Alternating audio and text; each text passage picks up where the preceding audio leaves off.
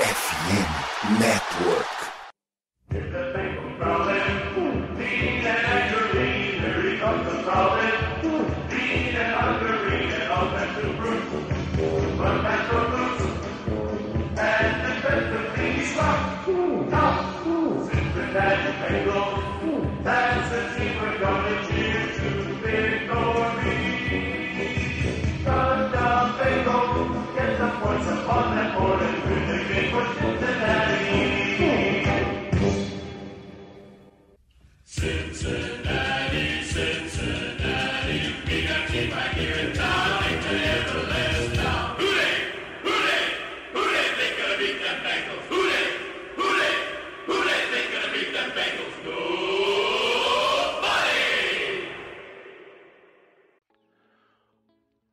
Olá, seja muito bem-vindo ao podcast Who Day BR, a casa do torcedor do Cincinnati Bengals do Brasil. Hoje episódio número 36 e vamos repercutir a segunda derrota da equipe do Cincinnati Bengals na temporada. No último final de semana, derrota para o Dallas Cowboys no AT&T Stadium. E é, o sinal de alerta já começa a ficar latejando na nossa cabeça, né? É, já tivemos derrotas contra o Steelers na primeira semana e agora contra o Dallas Cowboys na segunda semana, liderados por Cooper Rush. Tenho aqui ao meu lado Conrad Aleixo, tudo bom, Conrad? Torcedores, calma, tudo tranquilo. Estamos aí, por mais que a cabeça esteja quente com essas derrotas, a gente se abala um pouco, mas a gente vai destrinchar um pouquinho o que foi esse jogo para mostrar a galera que não, não é tudo isso que estão fazendo pintar, não. É, fiquei sabendo que a Toba já tá querendo ali fazer protestos na frente do CT. É, mas tendo aí, hoje não teremos a presença do Lucas Ferreira, ele que foi visto por paparazzis no último final de semana, junto da presença de sua amada Isabel e da global Ana Carolina. Ana Carolina não, Ana Clara, aquela do BBB. Então ele está se recuperando, aí ele tomou a vacina do Covid, pediu atestado, o nosso departamento, o nosso RH liberou o menino e na semana que vem ele estará de volta. É, então, já voltando, né? é, a gente pede para vocês entrarem em contato com a gente, tanto no Twitter quanto no Instagram, arroba RudeIBR. Eu sou Sir Slash no Twitter. O Conrad é o Conrad Underline Aleixo. Hoje não temos o Lucas, como já disse, mas ele é o Lucas Saints, caso vocês queiram. Então a gente tem ali tanto os nossos contatos no Twitter quanto no Instagram. Temos o grupo de WhatsApp, então caso você queira fazer parte do grupo onde todo mundo corneta o Zac Taylor pra caramba, o Luana Rumo, o Frank Pollock, manda mensagem pra gente, a gente passa o link, você entra com essa maravilha de grupo, onde temos aí acho que cerca de 50 torcedores do Cincinnati Bengals que falam 24 horas por dia alucinadamente sobre até o filho do do Randy Moss, que não está mais entre nós, mas sempre é lembrado. Também temos a, o recado de, da, do Fambonanet, né? Para você que quer escutar um podcast que não seja sobre o Cincinnati Bengals, afinal você já está escutando ele. Temos o Fambonanet, ele é uma plataforma com podcasts de franquias tanto da NBA, da NFL, da MLB e da NHL.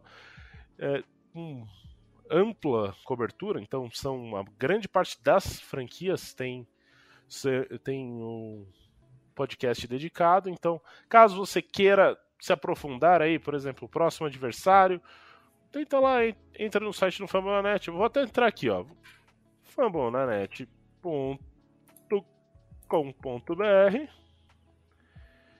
e daí a gente já vê aqui se temos ou não. Se não tiver, vai ficar feio para mim. Espero que tenha. Tem Jets no ar. Jets no ar. Então, às vezes você pode ir lá escutar o que, que o pessoal do Jets no ar tá falando, a comemoração deles da vitória sobre o Cleveland Browns. Então, aí acaba tendo um pouco desse intercâmbio, né? E, então, entra lá, dá uma força, com certeza um conteúdo de qualidade. é feito para torcedor, né? Então, assim, você quer saber, quer às vezes passar para um amigo, às vezes o amigo não torce para o Cincinnati Bengals, acaba sendo uma opção e isso acaba trazendo mais qualidade para você que quer acompanhar a NFL em língua portuguesa. E além disso, também temos que falar dos nossos amigos tradicionais, MW Lab Digital. Eles são nossos parceiros, né? Eles automatizam todo o marketing digital da sua empresa e acredite, a MW cria uma máquina de vendas para você. A especialidade deles é trazer clientes qualificados todos os dias. Os caras são parceiros certificados da RD Station, que é a maior ferramenta de automação de marketing da América Latina. E se tem RD, tem resultado. É como ter um McPherson, né? Você tem ali um, uma jogada de segurança. Você tem ali o seu negócio, tendo a, a MW, você tem a garantia de três pontos. Uh, chegou na linha de 40, você já tem três pontos garantidos. E isso acaba gerando muita segurança para você poder fazer um investimento ou arriscar um pouco mais. É, contar com uma certeza que nem o McPherson lá no time do Bengals faz toda a diferença no seu negócio, né? Na MW, o cliente tem todo o suporte técnico no desenvolvimento ponta a ponta do seu projeto. Eles te ajudam na apresentação do seu site até o embalde marketing. Na descrição do episódio tem o link dos caras para você ver um pouco mais.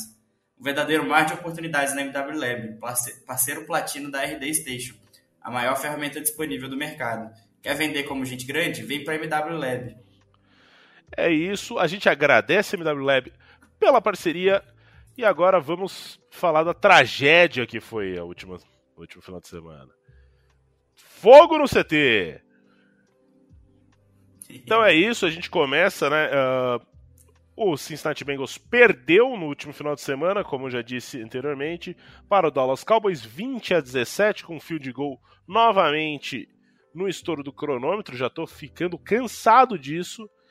E o que me deixa mais frustrado a respeito da, do desempenho de forma geral é que se você perguntasse para um torcedor pessimista do Bengals e você falasse que os quarterbacks que o Bengals fosse enfrentar nas duas primeiras semanas seriam Mitchell Trubisky e Cooper Rush, no mínimo ele falava que era uma vitória e uma derrota. Um cara pessimista. A gente tá com 0-2. Pior que isso, estamos 0-2 sem ter liderado em nenhum momento os jogos. É, o começo dos jogos da, do, do Bengals chegam a assustar pelo começo ainda em marcha lenta e o time normalmente tendo que remar para buscar essa, essa distância. Hoje, é, no, no último episódio, tivemos um convidado internacional, né, o Bengals Captain. Hoje temos aqui um, um, um convidado nacional. Hoje temos o, o, o, Fabinho, né, ele faz parte do grupo do do Cincinnati Bengals, né? O nosso grupo ali que a gente fica discutindo os assuntos e ele mandou um áudio aqui pra gente. A gente, na verdade, pediu para ele mandar um áudio é, falando um pouco sobre as impressões que ele teve no, do jogo. É, né, o Fábio Ferreira, ele, caso alguém queira seguir ele no Instagram, é fabinho.jungle. E daí a gente pode escutar um pouco, eu achei bem completo aquele, a análise que ele fez, e daí a gente volta para daí discutir mais a fundo eu e Conrad. E aí, amigos do Rodeio BR, saudações para vocês. Vamos lá, sem mais delongas, vamos analisar essa semana 2. É, o time do ataque vem surpreendendo negativamente, né? A, a começar pelo L, que vem sendo inconsistente, para dizer o mínimo. Se os maiores problemas no ano passado era no miolo. Até o momento, as pontas vem sendo um desastre, né? Collins precisa mostrar que veio e o Jonah precisa justificar sua extensão contratual, já que tem um option de quinto ano, né? O Frank Pollock precisa ser cobrado, né? Já no terceiro ano no sistema e assim como no ano passado foi o ano do Zac Taylor. A meu ver, este é o dele. Essa OL foi montada por ele então, sem desculpas esfarrapadas de barulho no estádio, essa foi difícil de engolir, né? Eu acho que todos concordam com isso. Nosso Joe Burrow precisa entender que ele não tem porte físico do Mahomes e muito menos do Josh Allen para querer estender todo o snap. Nesta semana já vimos um, ele cuidando da bola, né? não teve interceptação, não forçou bolas que ele geralmente força, então foi um ponto positivo, aceitando o sec e jogando a bola fora. Dito isso, eu acho que está claro que está longe de sua melhor forma física e técnica. A bola longa, que foi o forte do ano passado, sumiu porque as defesas estão dobrando as principais jogadores. Né? Ele, ele bem falou na entrevista pós-jogo que as, as jogadas é, explosivas só voltarão a acontecer quando provarem que podem vencer com que as, as defesas estão concedendo é, no momento que é, é o passe médio, curto, né? Fazendo com que a secundária deixe o fundo do campo no mano a mano, pelo menos, né? Então ele precisa do seu, da sua parte física novamente, ele se sentir confiante, né? O Zach Taylor precisa urgente pensar seriamente em entregar o play calling o Brian Carlin. Não só para dar um choque no ataque e ver se tem um pouco mais de criatividade, mas também poder tomar conta de outras coisas do jogo, né? Por exemplo, desafios que não são feitos, enfim, ir ou não para a quarta descida, chutar ou não o field goal. Então seria bom para ele, para o time tirar esse peso dos ombros, né? Dizer que a temporada está em aberto, né? Jogar a toalha está fora de questão. Nossos adversários de divisão têm sido muito colaborativos com entregas homéricas, mas o senso de urgência precisa ser ligado. Então é agradecer o convite do nosso líder Ricardo Boss e parabenizar também a, as análises sempre cirúrgicas do Conrad e da calma, serenidade do, do Lucas. É um trio fantástico que se completam, né? Então, vamos à reação. Parabéns aí pelo podcast, cada vez mais interativo e, e melhorando sempre a cada semana. Então, rudei, galera!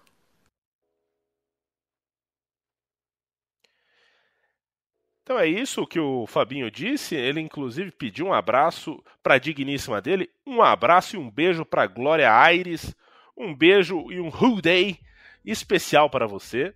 É... E aí, Conrad? É... A gente para, pensa, você falou que uh, torcedores calma. Posso, como assim posso manter a calma? Uh, não, é, não há momento para não criemos pânico? Por quê? Explique um pouco essa, essa sua linha de visão aí. É, eu já disse um pouco lá no grupo do, do WhatsApp da torcida que nossa torcida é um pouco volátil, exagerada, né? Mas é. Primeira coisa que a gente tem que desmistificar aqui, que criou uma narrativa muito forte em cima disso, principalmente pelas críticas que a gente vinha vendo ano passado sobre ele, mas é o Zac Taylor não é o culpado. Ele teve bons jogos, teve boas chamadas. E por mais que eu até brinquei lá que eu sabia que o que ia acontecer em 90% das jogadas lá, porque realmente foi uma estatística que eu anotei durante o jogo. Tava bebendo com alguns amigos, a gente fez umas apostas lá e, e realmente isso aconteceu. Mas o principal ponto de que, que a gente tem que sempre lembrar na NFL é, é por mais que técnicos ganham jogos, ó, técnicos percam jogos, né? Quem ganha os jogos são os jogadores. E você pode montar um plano de jogo perfeito que se as jogadas não executarem, eh, se os jogadores não executarem, se as jogadas não forem bem executadas, não, não tem como se resolver, né? Então, se você pegar o, o jogo para analisar com calma, é, o Zach Taylor fez um bom plano de jogo, fez boas chamadas, só que o time não executou. É, no primeiro tempo, o Bengals em primeira descida teve, teve uma média de uma jarda ganhada por corrida. Então, não tem como você fazer um plano de jogo sem ter corrida em primeira descida, por mais que não possam ser só corridas em primeira descida. Se você não conseguir correr em primeira descida, não tem o que você fazer. A defesa torna, adversária. Torna completamente previsível, né? Exatamente. A defesa adversária vai saber o que você vai fazer. Porque você precisa ganhar bastante jarda em duas jogadas. Então, se você chama as jogadas e as jogadas não são executadas, não tem muito o que fazer. No segundo tempo isso já melhorou. Tanto é que a gente teve a impressão que o time melhorou no segundo tempo. Parece que o Zach Taylor muda as chamadas, muda, muda depois do segundo tempo, mas foi porque realmente começou a executar melhor. No segundo tempo, em, em primeiras descidas, o Bengals correu, o correu para quatro jardas por, por corrida. Então já dá uma diferença bem grande. Teve até sequências de corridas que viraram first down. Então, já, já muda bastante a cara do ataque e o time conseguiu conseguiu fazer bastante, né? É, eu acho que muito disso vem justamente por pra, pela OL não estar tá entrosada, por mais que tá todo mundo bravo com a OL aí, que tá tomando muito sec. É, o principal ponto que eu destaco da OL é realmente o jogo corrido, não tá conseguindo encaixar os bloqueios, não tá conseguindo ganhar seus, seus combates ali no 1 a 1 na, na linha na, na linha de scrimmage, então acaba que as corridas não estão entrando direito. É, e no, no, na proteção de passe, por mais que a gente está vendo os números de sec e tudo, a linha teve um bom jogo. Isso que é o, realmente o bizarro do que tudo está acontecendo nesses dois primeiros jogos. Né? A linha tem tido bons jogos, por mais que a gente tenha visto, por exemplo, o Lyle Collins ser jantado em algumas jogadas, mas foram situações específicas. Você não vê isso acontecendo o jogo inteiro, todo lado da linha, como era ano passado, né? E eu acho que o principal ponto é o entrosamento, né? É, até mandaram no, no grupo mais cedo uma jogada que a gente viu o Mixon perdido, o Lyle Collins perdido, uma galera errando os bloqueios chaves lá. Mas a jogada tava lá, por, por mais que, que tenha acontecido esses erros, a jogada estava lá, tinha tempo para lançar, os jogadores estavam livres e não aconteceu. E com isso eu acho que a gente entra no ponto mais delicado de poder, poder falar desses dois jogos, que é realmente o problema do time. Né? Por mais que a gente não possa descartar, falar que o Burrow está quebrado, falar que, que é o fim, que é, todo mundo estava certo sobre o Bengals, é, o problema dos dois primeiros jogos é o Burrow. Não tem como escapar disso, né? Assim, é uma coisa que, que até passou pela minha, pela minha mente. É, eu confesso que ao vivo eu não estava assistindo o jogo, eu acabei revendo depois.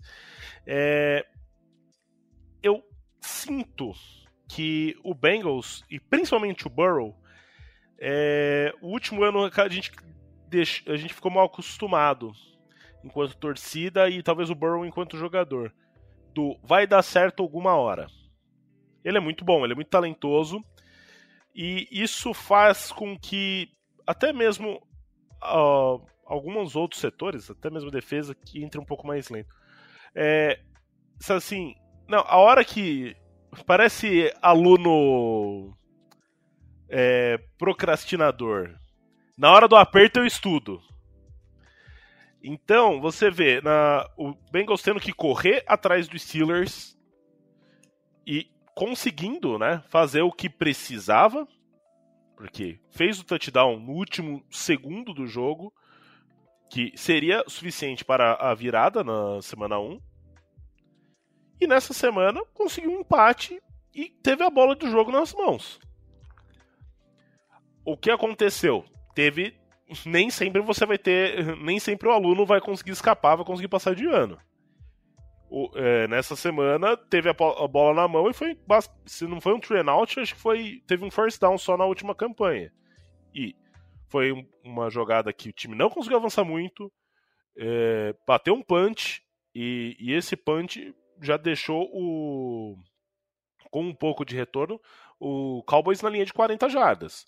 Então precisou do Cooper Rush lançar umas duas bolas, conseguir um avanço mínimo para posicionar o kicker numa, num, no alcance de field goal. E ele que marcou um field goal de 50 jardas para finalizar a partida. E você pensar que o Bengals, que tem um ataque com Jamar Chase, com T. Higgins, com Joe Mixon, com Joe Burrow, a gente está falando aí, contando playoffs, se eu não me engano, são quatro jogos já. Uh, agora eu tenho dúvida, eu não lembro qual foi o placar de Bengals e Chiefs no, no, na final de conferência. Mas a gente está basicamente falando de três jogos com 20 pontos ou menos. É, e todos os jogos por uma posse, né? Acho que desde o jogo contra o Titans que tá Sim. por uma posse. Então, é uma coisa que chama a atenção, é, porque o time foi lá, teve a oportunidade, fez uh, no, no, do Chiefs fez 27, mas também foi um jogo que foi para prorrogação. mas o time tem a oportunidade, tem um quarterback bom, tem dois wide receivers excelentes. T. Higgins, que era dúvida, jogou. Teve uma, uma alta. Uh, um alto número de targets, né? Se a gente vai ver, teve 10 targets, 6 recepções, 71 jardas, fez o touchdown da equipe. É, então, muito do nosso medo que era o Higgins não tá pronto para jogar. Ele foi, jogou e fez. O Hayden conseguiu ali uma quantidade razoável. O problema é que aparentemente a, quando um time se destaca muito, como o Bengals se destacou na última temporada, os adversários vão usar a off-season para estudar aquilo e criar métodos de como parar ou como tentar diminuir, minimizar, mitigar o avanço desse ataque. Então, com isso, a gente vê uma profusão de cover 2 e tampa 2 nas defesas que estão é, enfrentando o Bengals. Tudo bem, você tem as chamadas, mas o Burrow, é, ele tem já um. Se a gente considera ele um quarterback top 5, top 7 da liga, ele tem que ter a competência de muitas vezes falar: peraí, e vou fazer tal tipo de lançamento, e a partir daí uh, ter um desenvolvimento de jogo. Se eu colocar só na culpa do Zac Taylor, eu acho complicado. Ainda mais porque o Burrow passou de 200 jardas, muitos dos sacks que ele sofreu é ele segurando muito a bola. A gente teve uma estatística que lançaram hoje no grupo. O Bengals se eu não me engano, é o 16 time em, em, em é, porcentagem de pressão. É, com mais ou menos uns 33% dos snaps tendo pressão no Burrow. E o Burrow, dentro dessas jogadas que teve, o, que teve a pressão, ele foi o pior dentre os quarterbacks. Que são, acho que 38% dessas pressões resultam em sacks. E se você for ver, acho que dos 13 sacks que ele já, é, já sofreu nessa temporada, que foram contabilizados para ele pelo PFF, são 6 ou 7. Então a gente coloca aí quase metade dos sacks que ele está sofrendo é por segurar muita bola. É, ele é muito bom? É, mas pera lá. A linha ofensiva não faz milagre, a linha ofensiva precisa de tempo até ter esse entrosamento, tem erros claros, a gente chega a ver é, erros de comunicação, é, ainda a gente tem, a gente consegue ver algum progresso, tipo Cordell Volson, você já percebe que no segundo jogo ele já está muito melhor que no primeiro, e mas não é não é uma, um plug and play, vai, tem, precisa de tempo para que essa linha ofensiva se desenvolva. E o Burrow, ele tá, parece que ele tá achando que ele tem um paredão na frente dele. E acaba complicando porque muitas vezes você é sacado e coloca o time em situações ainda mais complicadas. É, e o, o Volson já teve a menor, melhor nota de OL da, da PFF na semana 2, né? E, e, na NFL a gente até fala que depois de 3 segundos é um sec da. Quando o sec acontece depois de 3 segundos, né? É um sec da secundária, né? Porque significa que a marcação estava muito boa e o QB não teve para onde lançar. E quando a gente analisa a, o tape, né, a gente viu que o, o sec mais rápido que o Burrow tomou contra o Cowboys foi 2 segundos e meio. E isso já mostra que tipo, a linha estava bloqueando. Dava tempo de soltar a bola, dava tempo de fazer alguma coisa. Até porque quando a gente pega a tape, tinha jogador livre, tinha jogador disponível. E a gente está acostumado a ver o Burrow conseguir fazer essas leituras muito rápido. E não é o que está acontecendo. Mas antes da galera começar, tipo, ah, o Burrow tá quebrado, o Burrow se fudeu, tava tudo. A, habilidade dele tava toda no apêndice. É bom a gente lembrar como é que foi o início da temporada passada, que ele vinha de, de lesão também, né? Tava recuperando do joelho e agora foi o apêndice que meio que pegou ali no meio da temporada e com certeza tá afetando. Né?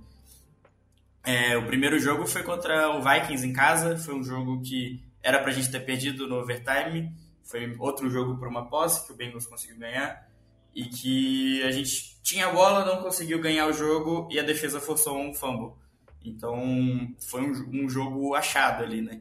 E o segundo jogo foi aquele jogo desastroso contra Chicago que a gente ficou a um, um dedo ali do Hendrickson. Do, aliás, foi o Hendrickson ou foi o Hubbard que não chegou no. Foi o Hendrickson. É, ficou um dedo ali de chegar no Fields e conseguir parar o Chicago para a gente ter a, a bola de volta para conseguir tentar ganhar o jogo. E foi outro jogo por uma posse, né?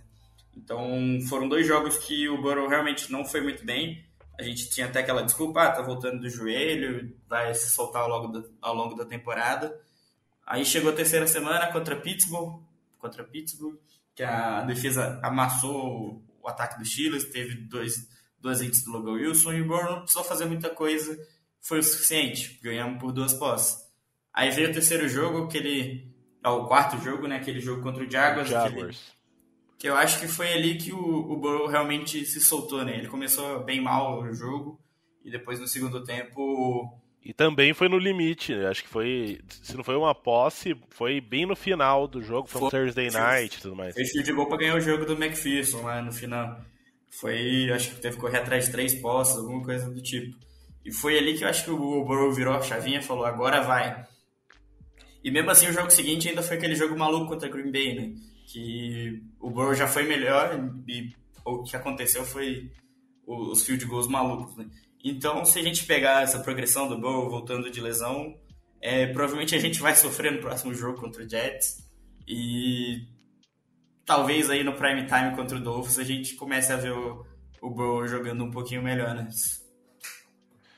É, uma coisa que, assim, uh, não é muito dita, e eu vou trazer aqui uma visão um pouco radical, talvez, a respeito me irrita um pouco a defesa. Por mais que você olhe e a equipe tenha sofrido 23 pontos na primeira semana e 20 pontos na segunda, que não são pontuações altas realmente, uh, a gente estava enfrentando Mitchell Trubisky e Cooper Rush. Você olha a quantidade de sacks que a defesa conseguiu fazer nessas duas semanas. Dois sacks. Quantidade de turnovers forçados. Um turnover. Então, assim, começa a complicar um pouco, porque muitas vezes essa defesa, no playoff do ano passado principalmente, você vê no jogo contra o Titans, a defesa sendo o motor desse time. Uh, talvez seja justo falar que no, no playoff por mais que o ataque seja do Bengals seja o mais comentado, quem carregou o time para o, o Super Bowl foi a defesa. E essa defesa, ela tem sido eficiente, porém não tem sido tão impactante assim. Quando você olha um jogo contra o, o Dallas Cowboys, que nas duas primeiras posse de bola são dois touchdowns do, do Cowboys, e o ataque começa patinando. E já quando recebe a bola pela segunda vez, tá num 14 a 3, complicado. Então, assim, a defesa pode estar tá num e me impressionou muito uh, o Cooper Rush. Muitas vezes ele tinha, ele conseguia ficar um tempo razoável e a linha ofensiva do, do Cowboys, assim como a linha ofensiva do Steelers, não é exatamente uma linha ofensiva boa.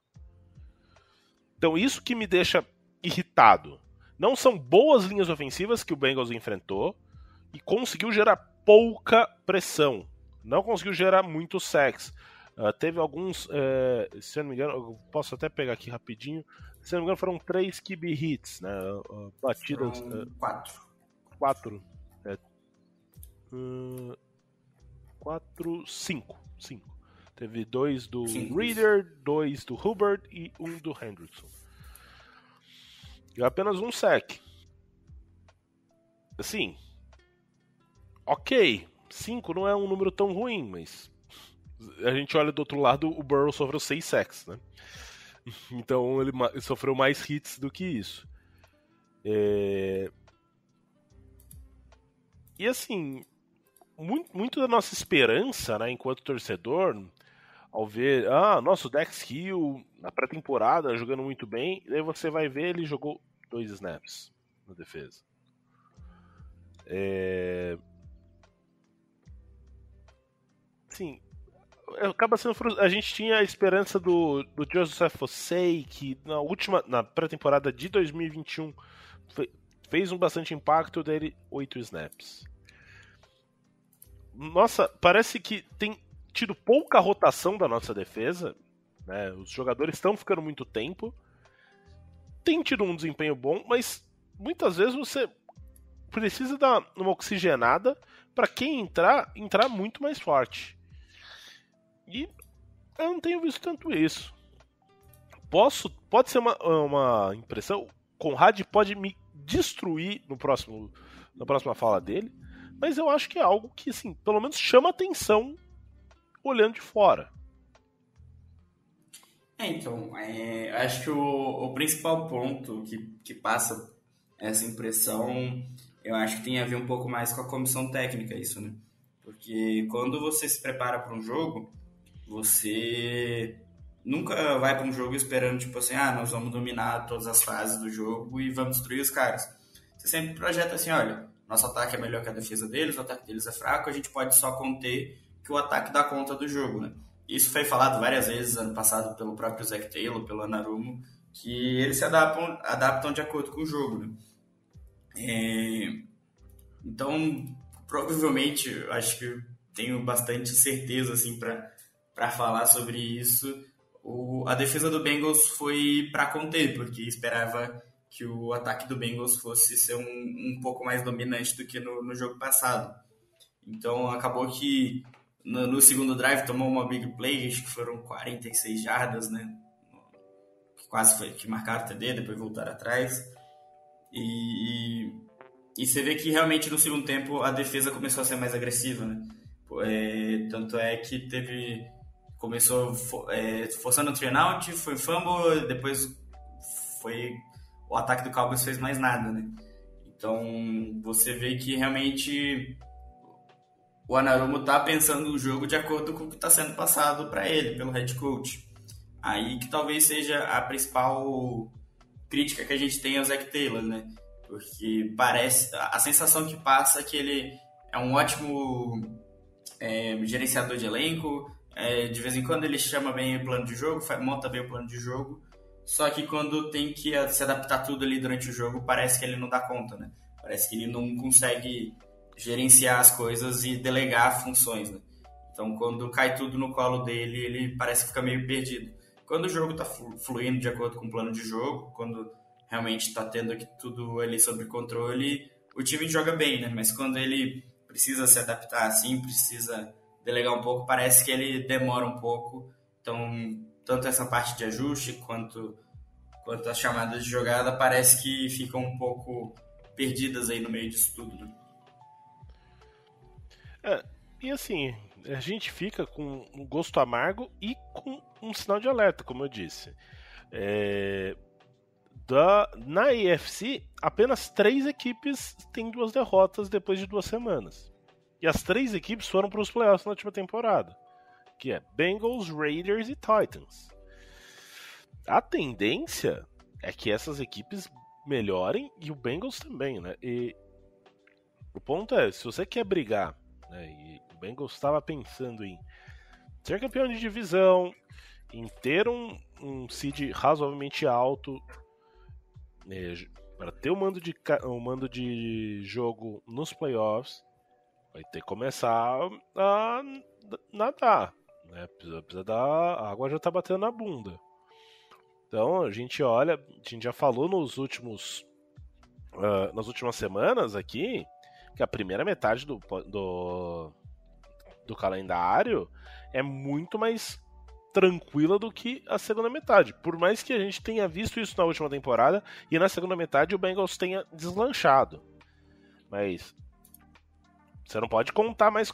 Assim, a, a, a gordurinha que não tinha já foi perdida, né? Então agora o time tem que jogar num nível de concentração acima da média. Porque já tem duas derrotas, é, ainda enfrenta o Chiefs, enfrenta Bills, enfrenta o Titans fora de casa, o Bills acho que fora de casa, tem quase todos os jogos de divisão é, e o único jogo que foi, foi dentro de casa, que já foi, foi dentro de casa contra os Steelers, ou seja, vai ter os, contra os Ravens, que imagino que vão ser duas batalhas, e algumas delas no prime time. Vai ter jogo contra os Steelers, que é prime time. É, acho que contra o Browns também vai ter jogo que é prime time. Então, sim, são jogos que demandam muito por conta de ser jogo de rivalidade, por ser um jogo de transmissão em rede nacional. E o Bengals vai estar pressionado por conta do calendário. Então, isso me preocupa um pouco. O time precisa de pelo menos um 10-7 para classificar, então duas dessas sete derrotas já foram. Não tem muito espaço para manobra. Então é um pouco isso. A gente pode ver um, um progresso? Pode, óbvio. Uh, a linha ofensiva, a tendência é que ela vá ganhando essa. vai encorpando com o tempo, né? Vai ganhando essa, essa sincronia maior, mas o tempo está correndo. É, e até o próprio Burrow disse, né, que perder dois jogos seguidos aconteceu várias vezes na, na temporada passada, principalmente inesperadas, né, derrotas contra o, contra o Jets e Cleveland, né. Então, é, não é para desespero, mas se, se realmente, mesmo que ganhe, não jogar bem no próximo jogo, aí já é para dar adeus a, a seed alto, né? Porque você ficar três jogos atrás ali para correr atrás para tentar sediar ou, ou a FC fica complicado. Para a divisão ainda ainda tá tranquilo, né? Porque não Todo tem ninguém perdendo essa semana. É, exatamente, não tem ninguém com dois jogos. E você falou também que ainda joga contra Chiefs e Bills. É, se for pensar pelo copo meio cheio, né? É o bom porque você tem o confronto direto, né? Você consegue fazer eles perderem se realmente precisar. Então, ainda não é para desespero. É, é para ficar preocupado? É. É para ficar puto? É. Mas ainda não é. Ah, acabou a temporada, não vamos pro playoff. Bengals é um time ruim, não, não é para tanto assim também. Então eu posso, ainda não preciso ficar olhando os prospectos do próximo ano? Não, não precisa. ah. Principalmente porque foram jogos por uma posse, né? A gente falou tanto que o time conseguiu voltar nos jogos, eu acho que o principal é isso, né? Essa semana, principalmente, falou-se muito disso na NFL, né? Que teve várias viradas até o final. E acaba que o principal aspecto da NFL é saber fechar jogos e continuar em jogos, né? E isso o time está conseguindo mostrar que, que tá nos jogos, né? Porque não teve nenhuma situação para fechar ainda. É, então acho que com relação a esse jogo, eu não sei, a não ser que você tenha mais algum ponto a ser levantado né, do jogo contra o Dallas, eu acho que posso considerar encerrado. Não, só é, lembrei aqui que você falou da rotação, que não está sendo muito, muito utilizada, até porque a situação de jogo está exigindo isso, né? O Bengals ficar duas posses atrás nos dois jogos muito cedo acaba que força um pouco o técnico a querer colocar os melhores jogadores em campo o tempo inteiro. Por mais que você queira descansar os jogadores, queira que eles estejam bem, você já está numa situação que você precisa de desespero, você precisa que os seus melhores jogadores estejam em campo. Quando você tem uma situação um pouco mais. a situação neutra que o pessoal fala, né? Quando você está ganhando por uma posse ou perdendo por uma posse, você consegue rotacionar isso melhor. Mas quando você está perdendo por duas posses já no início do jogo, você acaba tendo que forçar um pouco mais seus jogadores a, a, a jogar, né? seus melhores jogadores a ficar em campo. E isso também é um ponto de alerta até para o restante da temporada, né? É, a gente falou bastante que ano passado o Bengals sofreu pouco com lesão, justamente porque estava conseguindo fazer essa rotação, né? principalmente do lado defensivo. E se você não conseguir continuar com esse desespero nos jogos e não conseguir fazer esses jogadores descansarem, as lesões, as lesões vão vir e pode ser prejudicial pra caramba pro time, né? Então é isso. Uh, vamos já olhar aí para o jogo do próximo final de semana. É, dia 25 de setembro, no MetLife Stadium, onde o Cincinnati Bengals irá visitar o New York Jets. É, a gente não pode dar margem nenhuma para que ocorra o que ocorreu na última temporada, onde o Bengals era muito favorito e sofreu nas mãos de Mike White. Dessa vez, quem será o quarterback do New York Jets? um velho conhecido do torcedor do Bengals, Joe Nossa, Flacco. Que antes dessa temporada eu achei que ele já estava basicamente terminado, né? Mas a gente olha aí os números dele na última semana contra o Cleveland Browns, aparentemente o, ele voltou a ser elite. 307 jardas, 4 touchdowns, uma virada ali nos últimos dois minutos, onde o time estava perdendo por 13 pontos. Ele voltou a ser elite, Conrad? É, o bom da NFL é que duas semanas as verdades que a gente passou cinco meses discutindo já foram por água abaixo, né? É, tem o Garópolo já voltando pro 49ers, o, o Flaco jogando e jogando bem, ganhando o jogo. É, a gente começa a ver tudo tudo indo por água abaixo já, porque é uma, uma liga muito fantástica, né? Mas é aquilo, né? Por mais que o Flaco jogue o que for, ele é nosso freguês, né? Quando ele vê a camisa, a camisa laranja ali, ele já treme um pouco. É, e uma coisa que chama atenção, né? Eu confesso que eu não assisti o jogo de Jets e Browns, mas vendo os números, os novatos do Jets estão fizeram uma boa partida, né? Garrett Wilson com dois touchdowns, o Bracy Hall com touchdown. Então acaba sendo um pouco assim, chama atenção até por ser nomes nomes jovens, no, bah, nomes novos, né, na então a gente vê o Bracy Hall sendo o principal corredor, né? Ele teve 50 jardas em 7 tentativas, passando um pouco mais que o Marco, uh, passando uh, a ter mais jardas e mais. Não te, nem teve tantos toques assim, mas é, em relação ao Michael Carter, mas conseguindo mais jardas e pouco a pouco conquistando espaço como líder nesse backfield. É, é uma um corpo de recebedores muito jovem, né? O Corey Davis é o, é o experiente. Eu lembro quando ele foi draftado pelo pelo Tennessee é. Titans. É, ele veio de uma universidade menor, acho que Western, Western Michigan, se não me engano. Ele fez um barulho no, no college, mas na NFL ele não se encantou. Mas ele é um jogador com muito talento. É, e daí você vê, sim, basicamente os. o, o Garrett Wilson, que foi escolha de primeira rodada desse ano, sendo muito acionado, né? O Flaco procurou ele 14 vezes na última partida, com 8 recepções, 2 touchdowns, passou de 100 jardas. Uma atuação que, pelo menos no box score, é aquela atuação que chama os olhos, né? Você fala assim. Ele que era um produto de Ohio State, né? Que. Então. Que tradicionalmente não tem grandes uh, wide receivers saindo de lá, por mais que tenha tido Michael Thomas. Mas acaba sendo ali um pouco. É, a gente não sabe o que esperar desse Jets, né?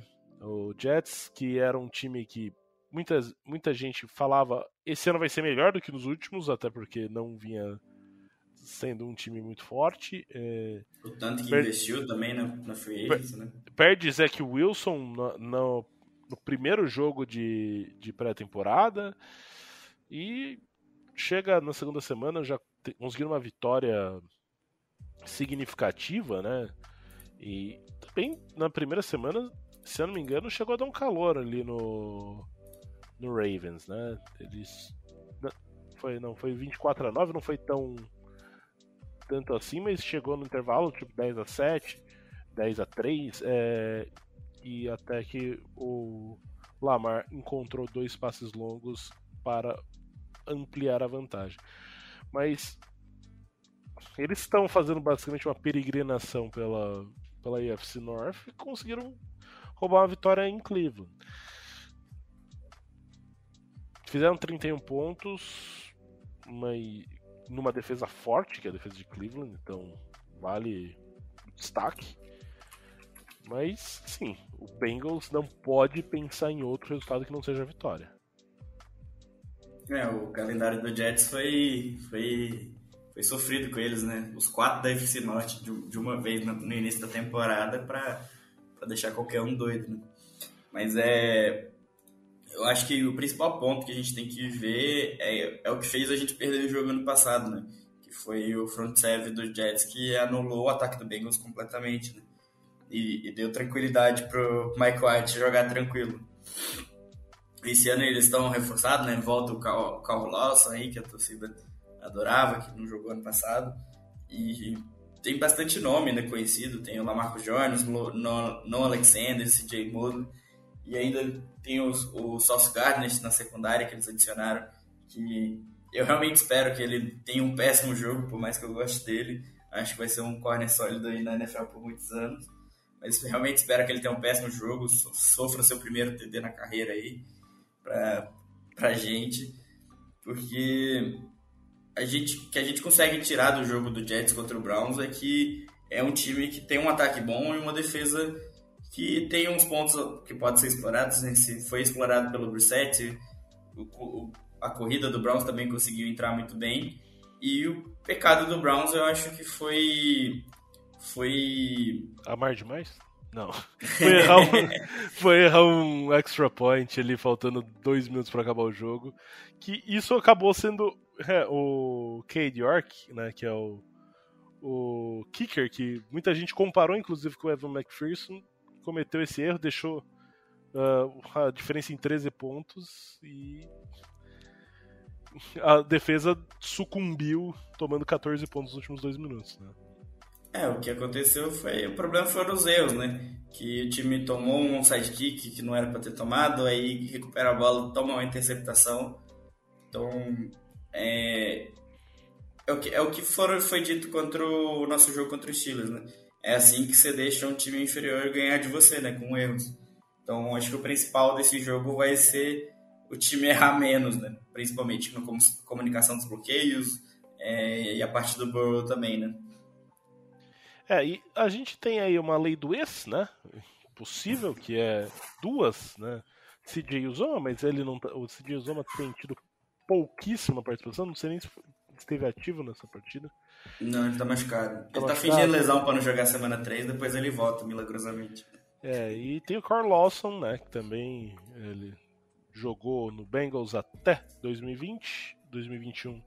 O Bengals deixou ele testar o mercado e trouxe o Trey Hendrickson para o seu lugar. E não que seja exatamente um, um, uma lei do ex, mas se o jogo fosse em Cincinnati, ele se sentiria em casa.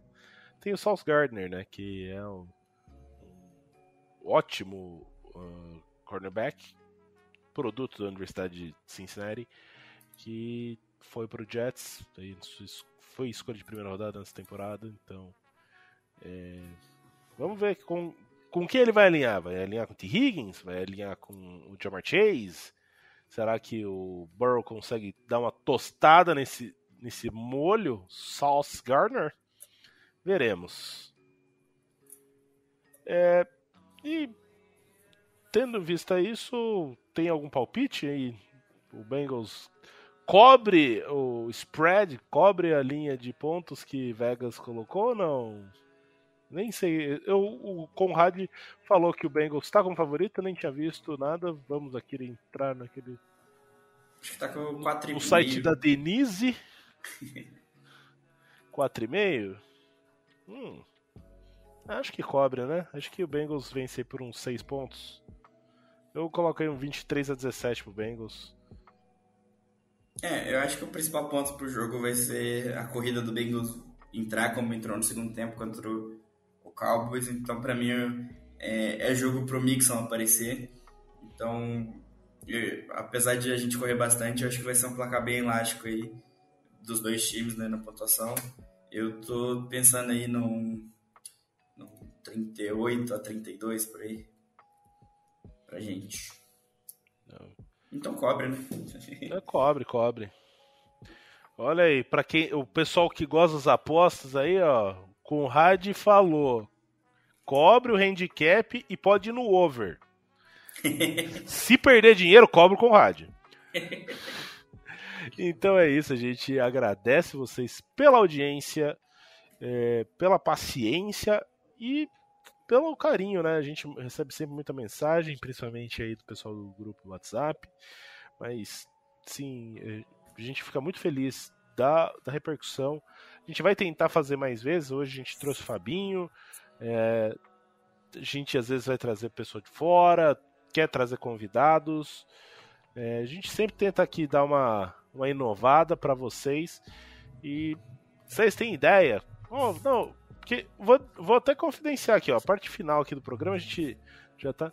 Foi uma ideia de um, de um ouvinte nosso, falou, ó, oh, por que vocês não chamam alguém do grupo, tudo mais, que dá uma analisada um pouco mais fria, tudo mais, é, do jogo? Como, como que seria para ter uma visão diferente além minha, do, do Conrad e, as, e do Lucas, que são os três regulares, para ele também ter uma visão um pouco diferente. A gente adotou. Então, Caso você tenha alguma uma opinião ali, uma, uma sugestão, manda mensagem pra gente, a gente acata tudo mais. E tá aí aberto a mudanças e a sugestões, exato. Então é isso, a gente agradece muito e fala Who Day! Who Day! Who Day!